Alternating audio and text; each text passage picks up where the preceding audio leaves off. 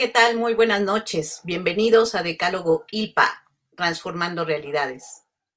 Una coproducción del Instituto Internacional de Ética Empresarial y Cumplimiento, IEC, e International Legal Bar and Professionals Association, ILPA, cuyos miembros agradecen al instituto prestar sus canales y señal para la producción del programa. Para inaugurar transmisiones, contamos con la presencia de líderes de ambas organizaciones. Por parte del IEC, el contador Gustavo Martínez Mancera, quien tiene estudios de posgrado en finanzas, detección y prevención de controles, gestión de proyectos y control interno en diversas universidades mexicanas y del extranjero.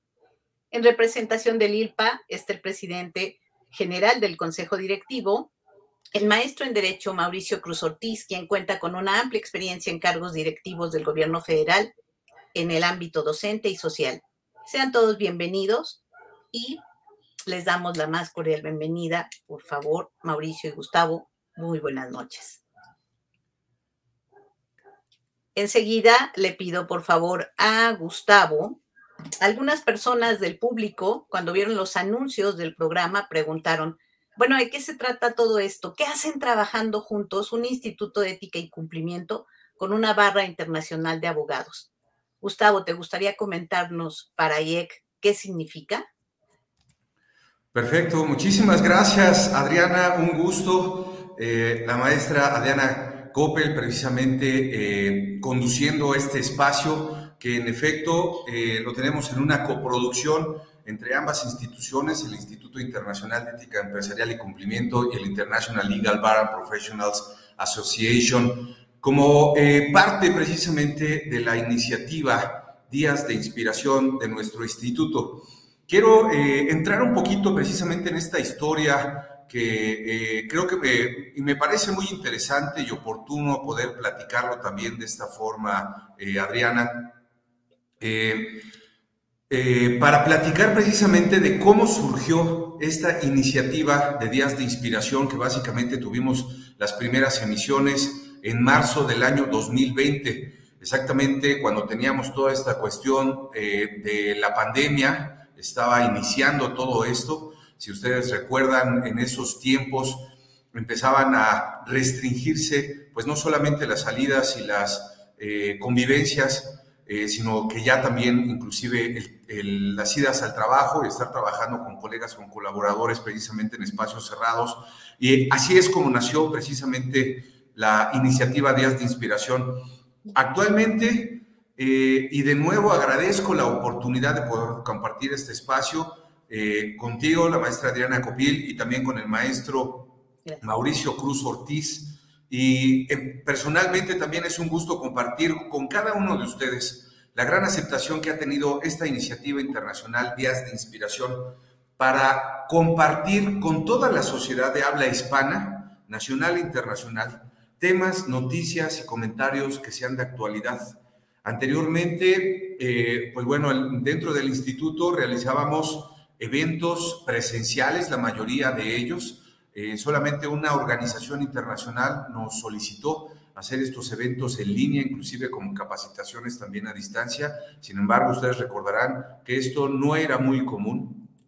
Sin embargo, ahora esta iniciativa de inspiración ha evolucionado precisamente en una nueva etapa que le llamamos nosotros IEC TV, con programas de contenido técnico, académico, los cuales transmitimos precisamente en vivo por nuestras redes sociales a través de Facebook, de LinkedIn, de YouTube y también que ustedes pueden eh, escuchar a través de los podcasts en diferentes plataformas, en Spotify, en Amazon Music, a través de, Google Podcast también.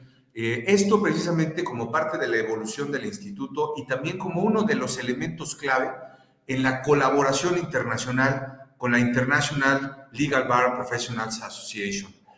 Diseñamos en conjunto una de las herramientas que son y probadas más eficientes para prevenir y combatir a la corrupción, para incrementar la ética y la integridad empresarial, entre otras actividades que también son de relevancia y que vamos a coordinar entre ambas instituciones. Eh, específicamente en este espacio, que se ha diseñado y que en profundidad nos platicará un poquito más el maestro Mauricio.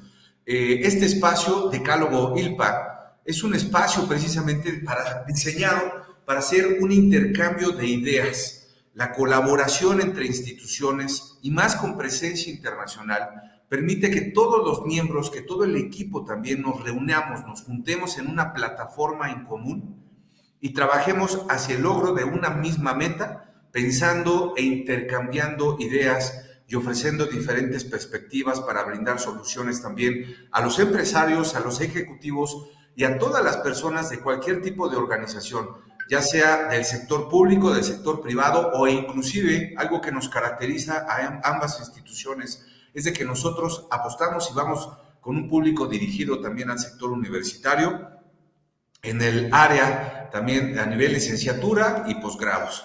¿Para qué? Para que podamos incrementar nuestros conocimientos a través de la riqueza de ideas y experiencias de todos nuestros invitados y de los miembros honoríficos de cada una de estas instituciones.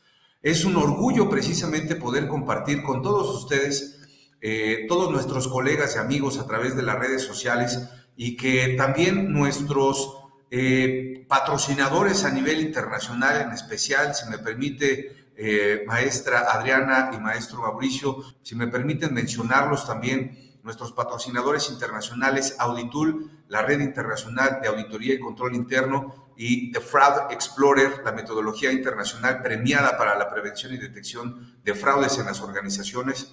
Son dos organismos internacionales que también nos han ayudado a impulsar, a comunicar a todas las personas de habla hispana, principalmente en Latinoamérica, estas actividades que con mucho gusto nosotros trabajamos en colaboración con nuestros miembros honoríficos para poder llegar cada semana con todos ustedes.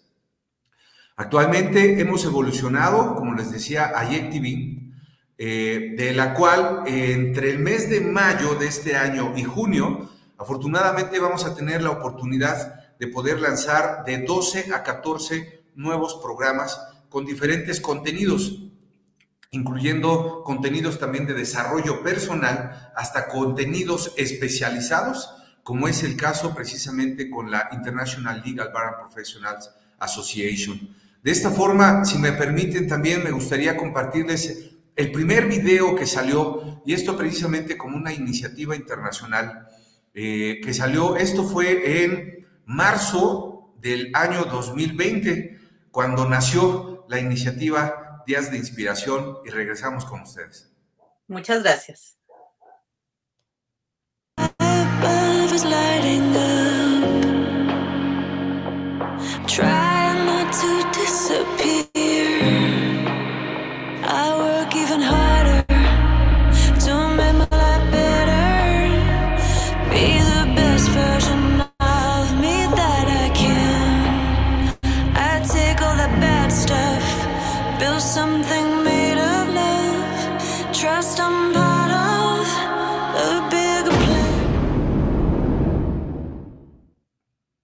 Creo que ustedes coincidirán conmigo que esto nos trae un poquito y se nos eriza la piel, que nos trae estos recuerdos con este famoso hashtag quédate en casa, que todos ahora lo recordamos y creo que va a ser parte importante de toda la historia de la humanidad, eh, que compartimos precisamente también eh, ese, ese momento histórico y que ahora eh, tenemos una nueva visión para poder llegar a más personas con mayor contenido técnico, académico, con experiencias y conocimientos, que la verdad es que yo les agradezco a cada uno de ustedes que podamos tener estos espacios para poderlo compartir. Muchísimas gracias, maestra. Muchísimas gracias al contador Gustavo Martínez Mancera. Eh, le agradecemos sus palabras y le agradecemos el, que nos haya mostrado un poco de lo que IEC hace. Y ahora me gustaría mucho empezar a, eh, hacer algunas breves preguntas al maestro Mauricio, porque ILPA es una barra de abogados que sale de lo habitual. Decidieron no solamente asociarse a abogados, sino también asociar a otros profesionales de diversas áreas del conocimiento. Y me gustaría saber esto por qué y de qué manera todos los profesionales que están asociados en ILPA van a aportar a los acuerdos de colaboración firmados con el Instituto Internacional de Ética Empresarial y Cumplimiento. Maestro Mauricio. Muchas gracias, Adriana. Pues en principio agradecer la oportunidad que hoy tenemos de arrancar un programa en donde podamos a poder interactuar con pues nuestra audiencia, con nuestros usuarios, con nuestra gente, con nuestras diferentes sociedades, no solamente aquí en México, sino en otras partes del mundo. Eh, efectivamente, como ya incluso lo comentaba Gustavo, creo que coincidimos en ese punto. A partir de la pandemia hemos podido dimensionar un nuevo, una nueva realidad y no solamente en México, sino en todo el mundo. Y esto nos obligó también a reflexionar y a darnos cuenta que a veces las instituciones son insuficientes para contener problemáticas de, este, de esta naturaleza, como ya todos conocemos el asunto de la pandemia. Creemos, obviamente, que hoy eh, la realidad es muy distinta. Hoy tenemos la necesidad de reinventarnos en un 100%, entender que ahora la suma de conocimientos es indispensable para construir soluciones integrales, holísticas, que permitan de alguna manera permear en mayor medida con resultados más efectivos. Y de ahí es como hoy ILPA surge, para abordar no solamente el tema jurídico tradicional que normalmente venimos abordando los abogados, sino también abordar otras temáticas de interés mundial que están incidiendo en todos los procesos de transformación de la vida pública y de la vida privada. Estamos hablando de temáticas, por ejemplo, de neurociencias, de nanotecnología en general, de inteligencia artificial, industria 4.0, temas como la seguridad alimentaria, el cambio climático y entre otro tipo de problemáticas que ya de por sí son conocidas en las diferentes sociedades en las que nos toca, nos ha tocado desempeñarnos. Eh, no quisiera yo entrar a abordar todos, obviamente no terminaríamos, pero sí tocaría uno muy importante que tiene que ver con el combate a la corrupción y que lo acaba de comentar atinadamente Gustavo. También vamos a realizar este tipo de trabajos conjuntos para contribuir a la capacitación, a la formación de profesionistas y a, y a través de este tipo de instancias, eh, generar espacios de sensibilización de tal manera que nos ayuden a la transformación de nuestras sociedades conjuntamente con el gobierno. Creemos que este es un trabajo en equipo. No buscamos competir, no, no, no queremos eh, encontrar puntos en los que hayan diferencias, sino al contrario, coincidencias, sumar esfuerzos. Y este es un ejemplo claro de lo que estamos haciendo hoy. Hacer alianzas que nos permitan sumar esfuerzos con el ánimo de generar eh, realidades y resultados más efectivos en favor de, nuestras, de nuestra gente. Es así como surge la barra y ves por eso que hoy podemos identificar expertos en temas de seguridad ciudadana, de cambio climático, eh, en el número de temáticas que se, que se han sumado a este gran proyecto y que afortunadamente eh, está empezando a generar muy buena empatía.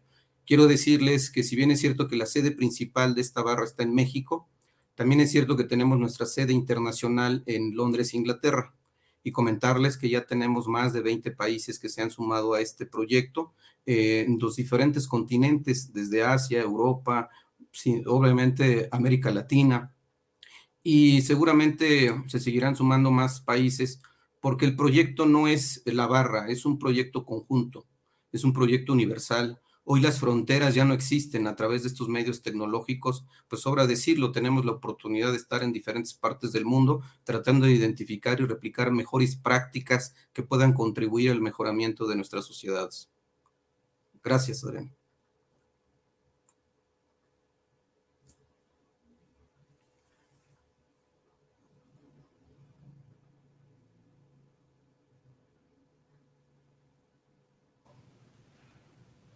Perdón, maestra Adriana, eh, me parece que su micrófono está cerrado.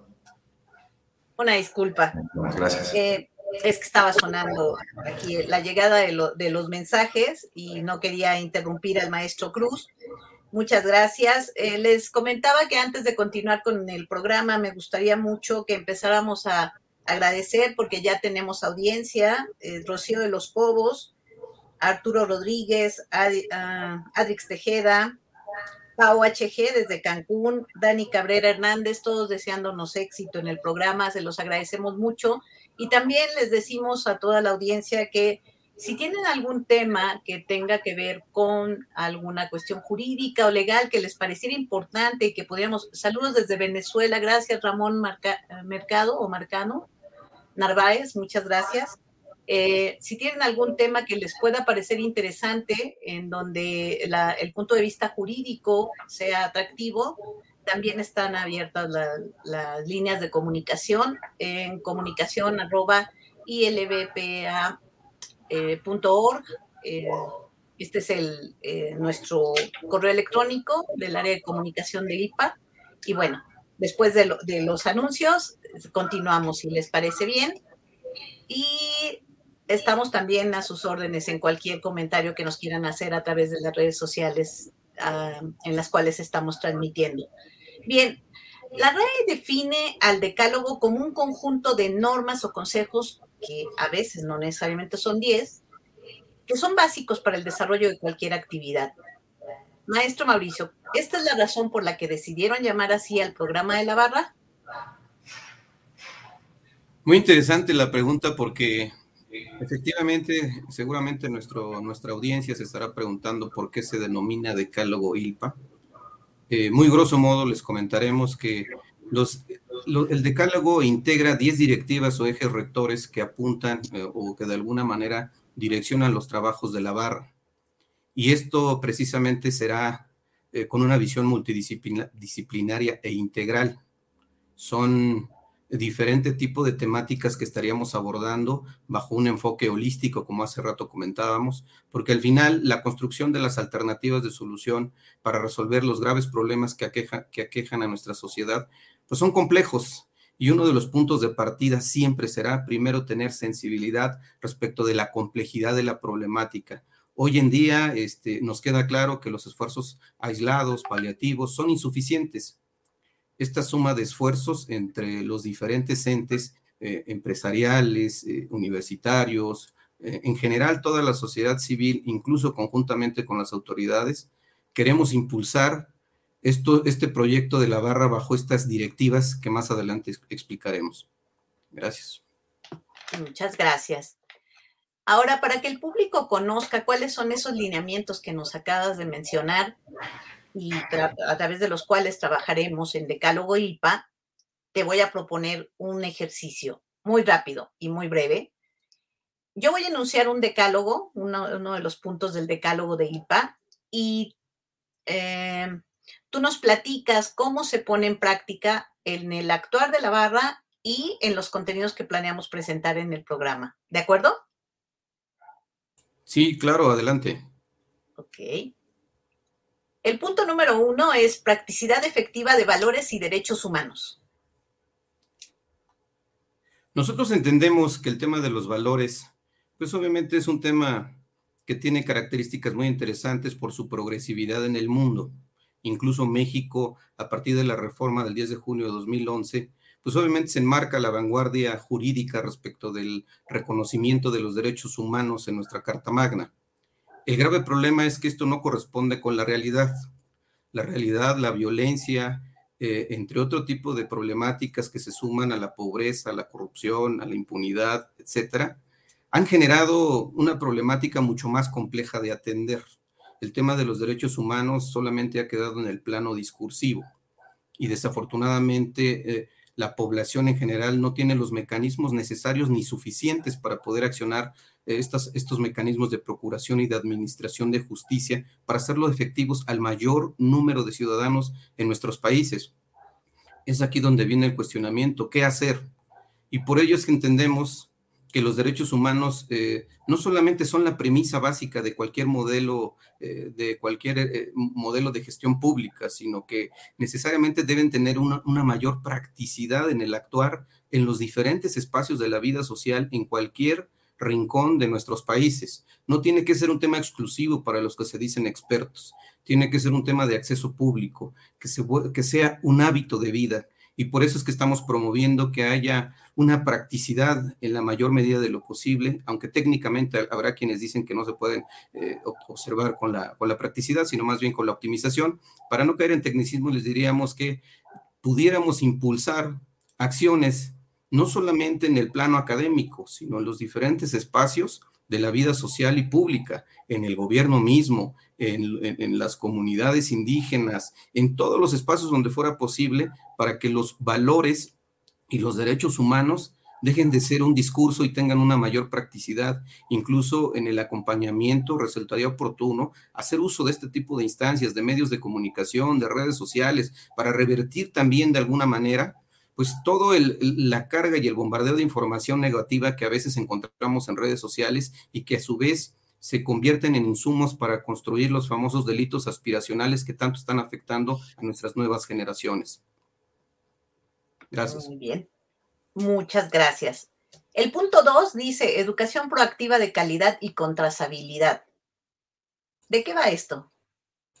Claro, bueno, siempre que hablamos de procesos de transformación en cualquier sociedad, la educación pues obviamente es un eje fundamental. El problema es el enfoque metodológico. En nuestro país llevamos muchos años hablando siempre de la educación como el vehículo más importante para poder incidir en la transformación del país. El, problema es que sigue ocurriendo lo mismo.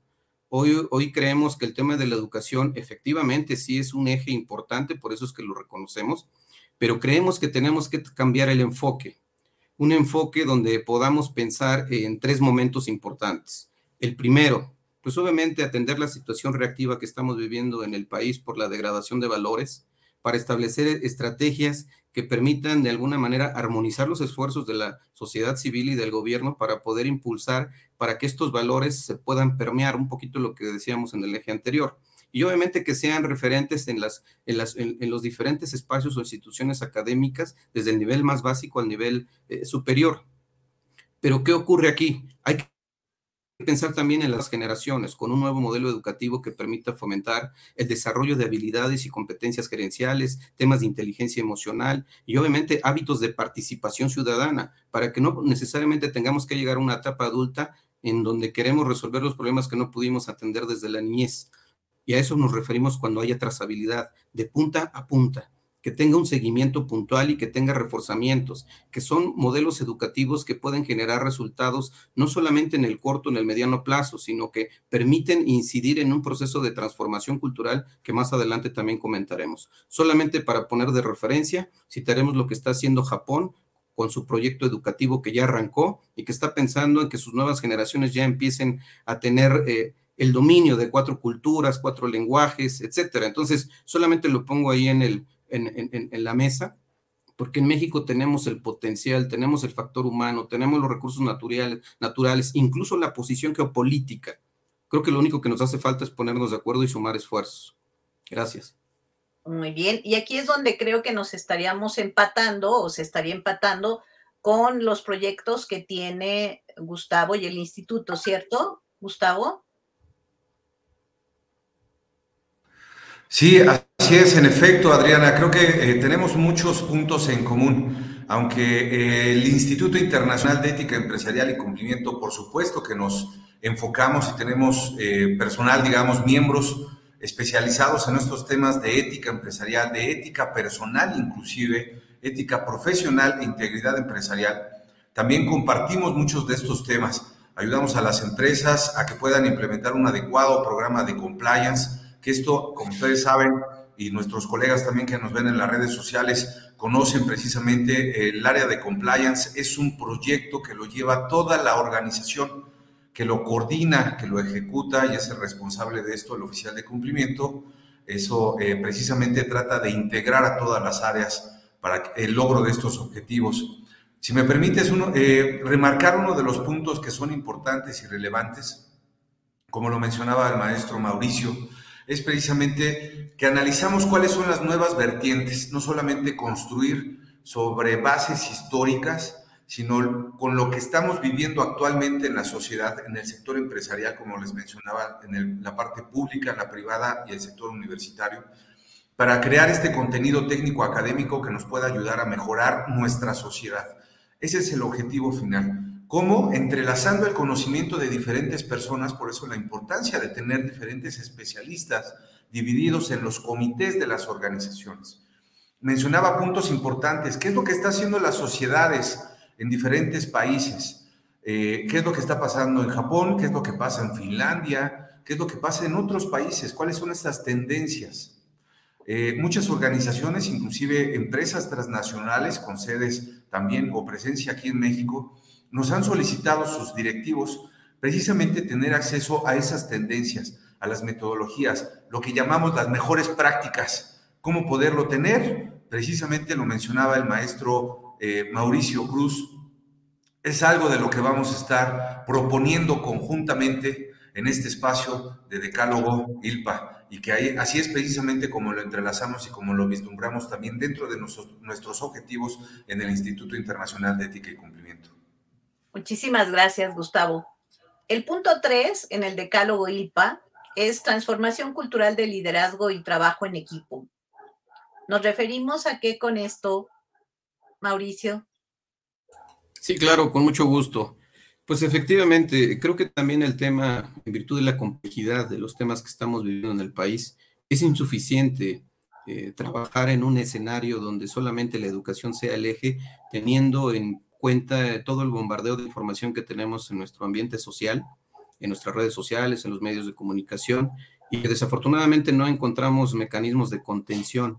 Y esto a su vez, pues obviamente también incide en la generación de violencia, más allá de la pobreza, de la corrupción, de la impunidad, sino también, hace rato comentaba el grave problema también que tiene que ver con, con el asunto de, la, de los delitos aspiracionales, por citar solamente un ejemplo, ¿no? Creemos que el tema de la transformación cultural debe ser el objetivo, el vehículo es el modelo educativo, pero también una transformación cultural para pensar en nuevos eh, ciudadanos, nuevos perfiles de servidores públicos, de tal manera que estos eh, no solamente sean algo soñador o romántico, que tengan la posibilidad de generarse en el corto y en el mediano plazo. Esto nos ayudaría a construir una nueva sociedad en donde el tema de los valores dejen de ser, vuelvo a insistir, el tema un poquito más romántico y que tengan mayor practicidad en el ámbito de, cualquier espacio social o público o privado. Entonces, por eso creemos que la transformación cultural puede ser un fin en sí importante que pudiera direccionar los nuevos liderazgos de las nuevas generaciones. El tema del liderazgo y el trabajo en equipo solamente son, son, son solo dos referentes de las competencias gerenciales. Eh, esto implica, bueno, pues obviamente abordar algunos otros componentes, pero al final va de la mano. Muchas gracias. En el tema 5, estado sustancial de, perdón, en el tema 4, ya me estoy brincando uno, en el tema 4, binomio sociedad-gobierno en las políticas públicas, ¿Esto se refiere a qué? Eh, muy interesante porque, bueno, todos sabemos el gran desgaste que han tenido las instituciones y la poca credibilidad que empieza a tener la sociedad en relación con el resultado de sus, de sus instituciones. Obviamente no, no estamos peleados con ellos, simplemente entender que toda política pública necesariamente requiere de hoy en adelante que haya una mayor participación ciudadana y haya una visión de corresponsabilidad, donde también la sociedad civil tenga una mayor participación, no solamente en la construcción de las políticas públicas o en la legitimidad a través del voto, sino también tenga un acompañamiento permanente en la evaluación, retroalimentación y obviamente mejora continua. ¿Por qué? Porque al final el eje de toda política pública pues es el ciudadano, es la ciudadanía. Y necesariamente ellos debieran o debiéramos de ser los validadores sociales, es decir, más allá del discurso tradicional hacer o ver o, de alguna manera soportar y justificar que los resultados que se estén generando sean realmente legítimos. Legítimos porque lo dice el usuario final, el ciudadano, no porque no lo dicen, eh, pues, no sé, los partidos políticos o algún, eh, no, que creemos que esto es un tema en el que tenemos que ir de la mano, que tenemos que trabajar conjuntamente. Por eso entendemos que eh, la gobernanza, la gobernanza tenga que ser efectiva, y esto implica necesariamente que, bueno, que vayamos de la mano sociedad y gobierno. Gracias. Perfecto, maestro Mauricio. Eh, estábamos platicando acerca del quinto punto precisamente del decálogo. Eh, ¿cuál, ¿Cuál sería el siguiente punto que podríamos abordar precisamente como este sexto elemento importante en este espacio, estimado Mauricio? Pues mira, el siguiente punto tiene que ver con el estado sustancial de derecho y gobernanza efectiva. Si se dan cuenta, hay un esquema secuencial y, más adelante explicaré por qué. Eh, pero aquí el punto relevante es que hay quienes pensamos que el Estado de Derecho meramente formalista ya no responde a las necesidades de nuestras nuevas sociedades en virtud de toda la problemática eh, que estamos viviendo en México y en el mundo. Migrar de un Estado formalista a uno de carácter sustancial, pues implica hablar propiamente a un, a un nuevo Estado de Derecho donde el tema de los valores dejen de ser más discurso y puedan adoptar una mayor practicidad. Y esto implica que el Estado-gobierno también tienen, tenga que establecer mecanismos para hacerlos efectivos. Es decir, no es suficiente hacer, eh, hacerlo declarativo. El, el, tema del Estado de Derecho creemos que debe de migrar de las, de las formalidades a, a la parte sustancial. Por citar un ejemplo, ¿no? Eh, nuestra Carta Magna de alguna manera reconoce derechos fundamentales, pero que desafortunadamente no tienen una practicidad operativa lo que nos regula en el actuar diario, pues normalmente está basado en la legislación tradicional, en las disposiciones secundarias, en las disposiciones administrativas, por citar un ejemplo, ¿no? Las infracciones de tránsito, el bando de buen gobierno, etcétera, incluso hasta en las instituciones públicas. Lo que nos regula son los procedimientos. Y los procedimientos nunca los cuestionamos, y si los cuestionamos de ser anticonstitucionales, o bueno, pues tenemos que agotar todo un procedimiento burocrático para hacer efectivo un derecho fundamental. Eh, en el caso de quienes somos abogados y tenemos la posibilidad de recurrir a estos mecanismos, pues probablemente no nos afectará tanto, pero ¿qué hay con el resto de la población que no tiene estos medios, estos mecanismos? Entonces, tenemos que democratizar tanto el conocimiento y obviamente eh, que, que, existan más posibilidades de que nuestra sociedad, nuestro conjunto, con todas las asimetrías que ello tiene o ello implica, que puedan accionar los mecanismos de procuración y administración de justicia de una manera más sencilla.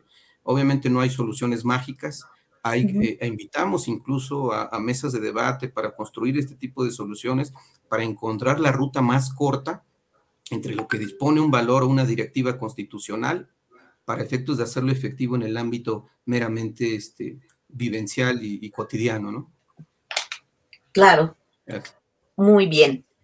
Ahora, hablamos también de un Estado sustancial de derecho y gobernanza efectiva. ¿Nos explicas? Sí, claro, era un poquito lo que ya abordábamos. El tema de la gobernanza, pues necesariamente implica la participación social. Eh, creo que este, lo que buscamos es que no solamente, vuelvo a insistir, la sociedad civil se limite a, ejercer su voto y, establecer nuevos mecanismos eh, pues de legitimidad democrática, ¿no? Creemos que hoy las cosas te han cambiado, hoy el, precisamente este tipo de espacios nos dan la oportunidad de llegar a usuarios que antes no teníamos, antes el monopolio sabemos quién lo tenía. Y hoy, hoy a través de estos espacios creo que podemos hacer algo importante para que la participación social tenga voz, tenga voto, pero no solamente en el ámbito estrictamente tradicional, sino estos espacios de discusión donde podamos sumar esfuerzos y obviamente en esa medida impulsar propuestas que, de impacto que puedan ser escuchadas y puedan ser implementadas. Porque otra vez, la razón de ser de todo Estado, si se jacta de ser democrático, pues es la sociedad misma, ¿no? La ciudadanía. Así es. En cuanto a lo que es desarrollo económico y social con enfoque sistémico, nos referimos. Sí, claro. Cuando hablamos de desarrollo económico y social, pues obviamente el tema económico es fundamental, ¿no? Si hay pobreza, si hay corrupción, si hay, eh, pues seguramente como una consecuencia natural se detonan otro tipo de problemáticas.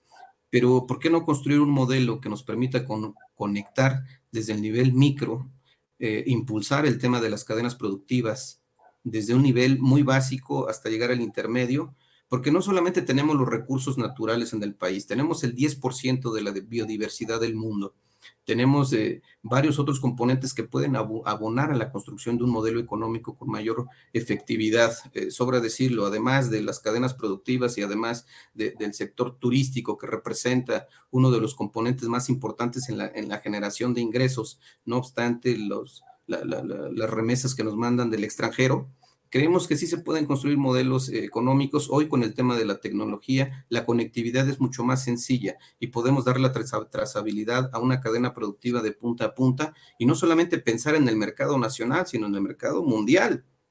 México es un referente y tiene las condiciones para poder impulsar un modelo económico de tipo sustancial. No solamente, como dirían los economistas, pensar en el crecimiento económico, sino pensar en un desarrollo que permita beneficios colaterales en favor de, la población. En la medida que haya revolvencia, pues obviamente también se mantiene incluso el poder de consumo. Y esto puede ser atractivo para todos los sectores, el empresarial, el académico, el ciudadano de a pie, los prestadores, incluso por darles un ejemplo de referencia, el prestador de servicios eh, como persona física de, los temas turísticos recibe un, ingreso mucho más alto que el promedio nacional en cuanto a quienes perciben el salario mínimo o, algún salario equivalente. O sea, sí hay condiciones, hay posibilidades, pero hay que darle un, enfoque holístico, integral y obviamente eh, que permita conectar de punta a punta en toda esta cadena. Muy bien, eso lo vamos a tener que ir platicando en distintos programas, ¿no? Ya con puntos muy específicos, porque seguramente tendremos algunas opiniones contrarias respecto a que esto sea posible. El punto número siete habla de desarrollo científico y tecnológico estratégico y con rentabilidad social. Se tiene la idea de que en México no tenemos un gran avance científico y tecnológico, que tenemos una gran fuga de cerebros, ¿no? Y bueno, eh, ¿cuál es la postura de ILPA al respecto? Claro, sí, no me para cerrar un poquito el tema del desarrollo económico, me queda claro que siempre habrá visiones este, diferentes eh, y de eso se trata lo que queremos generar es la discusión de este tipo de temáticas para ver cuáles son los puntos de coincidencia en los que podemos avanzar. Porque obviamente es muy fácil eh, confrontar y nos quedamos en esta, solamente está en esta etapa, no, buscamos construir. Eh, no es una visión de, ataque contra nadie, otra vez es un tema de sumar esfuerzos, de encontrar los puntos de coincidencia y establecer también la ruta metodológica para hacerlo efectivo. Me voy al siguiente punto que también va de la mano, el desarrollo científico y tecnológico. Efectivamente, eh, normalmente siempre que hablamos de tecnología, siempre pensamos en los países, digo, sobra decir, no quisiera citar qué países, pero sabemos que hay estados referenciales en el tema del desarrollo tecnológico y científico.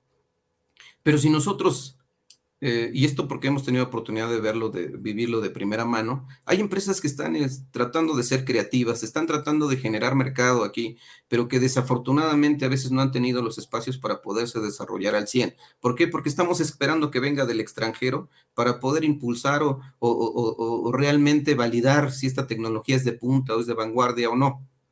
Creemos que México tiene el potencial. Hay varios proyectos que han dejado de, construirse o de desarrollarse aquí en México para irse a otros países donde están recibiendo financiamiento. No, no le damos seguimiento, no le damos trazabilidad. Y esto pues obviamente implica también como una consecuencia natural una fuga de capital humano y esto pues obviamente en perjuicio de nuestras sociedades. Nosotros en México, en Bolivia, en Ecuador, en cualquier país que me digan de América Latina, etcétera, también tenemos la capacidad de ser creativos, de ser innovadores, de ser transformadores. El tema es que generemos alianzas, que sumemos esfuerzos, que empecemos a construir los famosos modelos semilla. La realidad no se transforma de un día a otro, pero si podemos desarrollar estos modelos semilla que puedan germinar dos de diez, con eso creo que estaríamos demostrándole al mundo que las cosas pueden cambiar. Y esto implica, pues obviamente, eh, documentarlo y publicitarlo. Y esto pues, necesariamente nos demanda un trabajo colectivo y de alianza estratégica con los diferentes sectores, porque no es un tema de pelearnos entre nosotros, es un tema de, generar un trabajo colaborativo donde haya una rentabilidad económica y social. Nos queda claro que, que, que, que hay posibilidades reales de hacerlo. El tema es generar estas alianzas y obviamente que el tema científico y tecnológico eh, no sea exclusivo solamente de, cierto tipo de países por no dejar de lado el tema, por ejemplo, de las neurociencias, que hoy son un referente importante en la transformación, por ejemplo, son insumos para la construcción de la inteligencia artificial, pero también para poder ayudar a contener eh, o establecer algunas, eh, algunas, incluso algunos mecanismos para contener los problemas de las emociones, o sea, el tema de la serotonina, oxitocina, endorfina, cero de este, dopamina, etcétera, pues hoy está demostrado científicamente que existe la posibilidad de suministrar eh, este tipo de neuroquímicos a efecto de darle cierta estabilidad al ser humano y como una consecuencia natural eh, tratar de que su, su, comportamiento reactivo emocional pues puedan medianamente ser, aunque dicen que no se puede controlar, se pueda gestionar O sea, hay, posibilidades de hacerlo, pero bueno, creo que entre estos nos llevaríamos mucho tiempo a hablar también de, de algunas otras temáticas. Solamente creemos que esto es posible y que esto ya ni siquiera es un lujo, es una necesidad. Hoy la transformación de la industria 4.0 en el mundo está avanzando de manera gigantada y aquí en México existe el riesgo incluso de desaparecer entre 9 y 10 profesiones y a veces no, no, no, no, no nos detenemos a reflexionar sobre este tipo de problemáticas, nos seguimos rezagando. ¿no? Gracias. Así es. Eh, en el caso de privacidad de datos, información de calidad y ciberseguridad, eh, un ámbito en el que tenemos algunos especialistas dentro de la barra, ¿cuál es el, punto aquí a desarrollar? Hoy con el tema de la conectividad en el mundo, el flujo de la información que tenemos al momento desde que picamos en cualquier aplicación dentro de nuestro celular, pues obviamente estamos en riesgo. La información que cargamos en nuestros equipos móviles nos ponen muy vulnerables. Y esto pues obviamente también puede ser objeto de, algunas conductas ilícitas por el robo de información, eh, suplantación de, de identidad de, de, persona, etcétera. O sea, hay, hay una serie de consecuencias negativas que desafortunadamente no hemos podido contener eh, el tema de la ciberseguridad debe ser un componente importante en la construcción de este nuevo modelo de gestión que pudiera premiar en cualquier sociedad. El, flujo de la, privacidad de datos, o más bien de la información y de los datos privados, eh, realmente queda más en el discurso. Eh, existe toda una normatividad, este, hemos tenido la oportunidad también de transitar por este camino y pues, vemos que el tema de la normatividad es, insuficiente para la velocidad de cómo se está transformando el mundo y cómo hoy el tema de los datos que de todos nosotros pueden ser objeto incluso de enajenación. Entonces, este es un tema que, se, que ha adoptado una importancia, una relevancia de mayor, este, de mucho alcance y que lo queremos posicionar en la mesa. Es un tema que tenemos que eh, de alguna manera debatir, reflexionar y obviamente generar propuestas de solución que nos permitan ayudar o nos ayuden a contener este, estos grandes flujos de información para, para efectos negativos. Muy bien. Eh, la siguiente parte habla de planeación y metodologías transformadoras. ¿Esto nos referimos a qué? Pues mira, este, creo que esto es muy importante. No solamente es tocar los tópicos eh, más importantes que inciden en, en una sociedad y que incluso pueden ser referenciales para la construcción de un nuevo modelo de gestión pública. Me parece que también tenemos que pensar en las metodologías. Si las metodologías no funcionan, hay que cambiarlas, hay que innovar, hay que transformar. Hoy, por ejemplo, hablar de análisis de inteligencia global ya no puede ser solamente de expertos, el tema de análisis de inteligencia necesariamente nos lleva a un procesamiento de datos, recolección, eh, explotación, retroalimentación, difusión. El tema de los datos, o perdón, del análisis de inteligencia se convierte en un instrumento muy importante para la toma de decisiones, para construir modelos de seguridad ciudadana, para poder construir modelos de desarrollo económico. No solamente tienen que ver con temas de inseguridad, por citar un ejemplo. Hoy incluso... Eh, hemos insistido mucho que el tema de análisis de inteligencia global debe ser una herramienta para poder darle un enfoque holístico y de, integralidad a una macropolítica de Estado, donde podamos conectar, pero para eso necesitamos como insumo flujos de información de, tanto de fuentes abiertas como de fuentes cerradas. Y esto, por citar un ejemplo en el tema metodológico. Otro es aplicar, pues obviamente, como punto de partida, como en cualquier metodología, un diagnóstico y a partir de ahí construir alternativas de solución, pero pensando también en, un ejercicio de priorización. ¿Por qué? Porque sabemos que todas las problemáticas no se van a resolver de la noche a la mañana, pero sí podemos priorizar, podemos establecer estrategias 80-20 para efectos de direccionar los recursos y empezar a generar resultados de corto plazo, como dirían algunos, pensar en los quick wins, en los resultados inmediatos, que empiecen a pintar un nuevo modelo de, trabajo, de gestión, de gobierno, lo que resulte aplicable. Las metodologías no pueden estar estáticas y nunca serán suficientes en función de cómo se está moviendo el mundo a pasos acelerados. Gracias. Muy bien. El último punto habla de innovación permanente y mejores prácticas. Así es, eh, justo por este tema que comentábamos hace rato. Los modelos que podamos construir no pueden ni deben ser estáticos, tienen que contar necesariamente con un ejercicio de mejora continua. Tenemos que identificar mejores prácticas, replicarlas, pero ajustarlas a las condiciones regionales de cada entidad. Pero no obstante que puedan dar resultados efectivos en el corto plazo, también hay que darles un, seguimiento puntual, porque habrá que estarlas actualizando, modernizando, adaptando a este proceso tan acelerado que está viviendo el mundo. Por eso el tema de la innovación no debe ser ni siquiera un valor agregado, debe ser un componente importante en todo proceso de mejora continua. El día que pensemos que ya cumplimos nuestro, nuestro objetivo, pues creo que ese día estamos pensando en nuevamente irnos al fracaso. Hoy el mundo se está moviendo de manera muy, muy, rápida, están impulsando nuevos modelos, no solamente en el ámbito social, en general, ¿eh? en cualquier escenario, en el tema médico, científico, tecnológico, este, etcétera. Entonces, el tema de la innovación necesariamente debe ser un componente y el proceso de mejora continua igual. Gracias. Muchas gracias. Gustavo, ¿te gustaría agregar algo sobre todos estos temas que ya Mauricio ha abundado?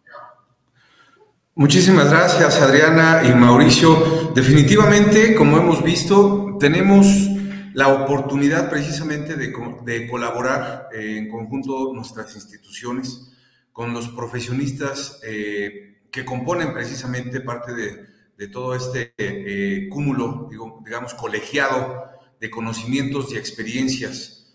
estamos viviendo en un mundo hiperconectado, hipercambiante, con nuevas oportunidades, no solamente de aprendizaje, sino que esto nos va a llevar también a un crecimiento inevitable, como decía Mauricio, tenemos que evolucionar para seguir creciendo, para seguir avanzando y adaptándonos a lo que nos exige todo el entorno. Y esto no solamente en cuestión económica, en cuestión social, en cuestión legal, en cuestión fiscal, sino también ahora precisamente con las vertientes de las nuevas tecnologías y todo esto lo que implica. Nosotros también definitivamente en el instituto estamos colaborando para poder incrementar todo este cúmulo de conocimientos. Muchísimas gracias, Gustavo. Bueno, pues ya se dieron cuenta que son muchos los temas que pensamos abordar en Decálogo ILPA, por eso el nombre de Decálogo, porque son justo los puntos a los que la International Legal Bar and, Professionals Association se dedica. Junto con el instituto tendremos muchos temas y muchos debates sobre los temas más importantes de la agenda pública nos acompañarán expertos de primer nivel cuyas explicaciones ayudarán a comprender mejor estos asuntos de interés que nos preocupan. Eh, no sé si tenemos por ahí, Gustavo, porque creo que tú tienes el, acceso a los comentarios del público y no sé si tenemos también algunas preguntas. Sí, eh, Adriana, aún no tenemos eh, preguntas, sin embargo, tenemos muchísimos comentarios, los cuales también agradezco a todas las personas que nos siguen en las redes sociales del, Instituto Internacional de Ética y Cumplimiento y también de la Barra eh, y también de nuestros socios Auditul a nivel internacional. Eh, les agradezco mucho por todos estos comentarios. Definitivamente vamos a estar trabajando en conjunto las dos instituciones para comunicarles y compartirles lo que vamos a estar haciendo en este espacio concretamente Decálogo ILPA. Así es. Muy bien. Eh, no sé si quieras mencionar nada más algunos nombres para agradecerle su presencia. Sí, claro, muchísimas gracias, Adriana. Eh, tenemos a varias personas que eh, son asiduos seguidores precisamente de nuestros espacios. Le agradezco mucho a Rosy Cobos por también sus comentarios. quiero mandar un cordial saludo también a Daniel Cabrera Hernández, también miembro del IPA eh, especialista también en diferentes temas fiscales y legales. Eh, Arturo también, eh, que nos ve a través de Facebook, a Adrix Topete, a Pau HG, como mencionabas, a Ramón Marcano, a todos nuestros amigos en Bolivia, en Venezuela, en Cuba también que nos ven, en diferentes estados aquí en México, en el Estado de México, en Monterrey, en Querétaro, por supuesto aquí en el Distrito Federal.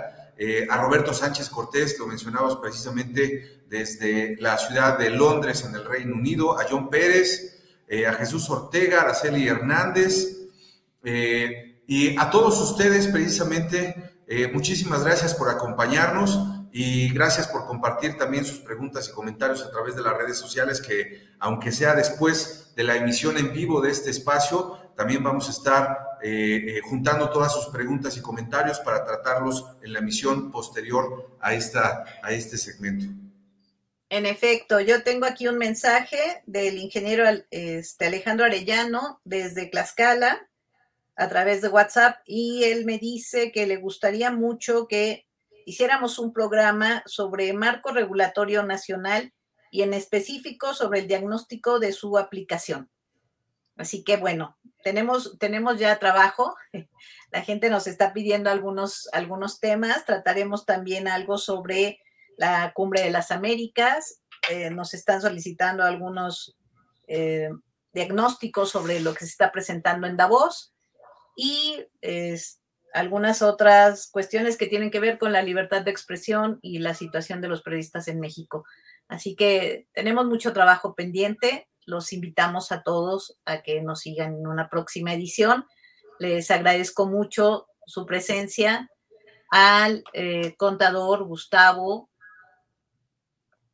Perdón, tuve aquí un problema, una, falla técnica. Eh, al contador Gustavo Martínez Mancera, le agradezco muchísimo, el Instituto Internacional de Ética Empresarial y Cumplimiento, IEC, y por supuesto al maestro Mauricio Cruz, que es el presidente general del Consejo Directivo de ILPA. Muchas gracias por su presencia en este programa y los esperamos. Les prometemos que vamos a tener muchos temas muy interesantes en lo sucesivo. Síganos, por favor. Muy buenas noches a todos. Buenas noches a todos. Estamos pendientes. Muchas gracias. Muchas gracias. Buenas noches, soy Adriana Copil. Que descansen.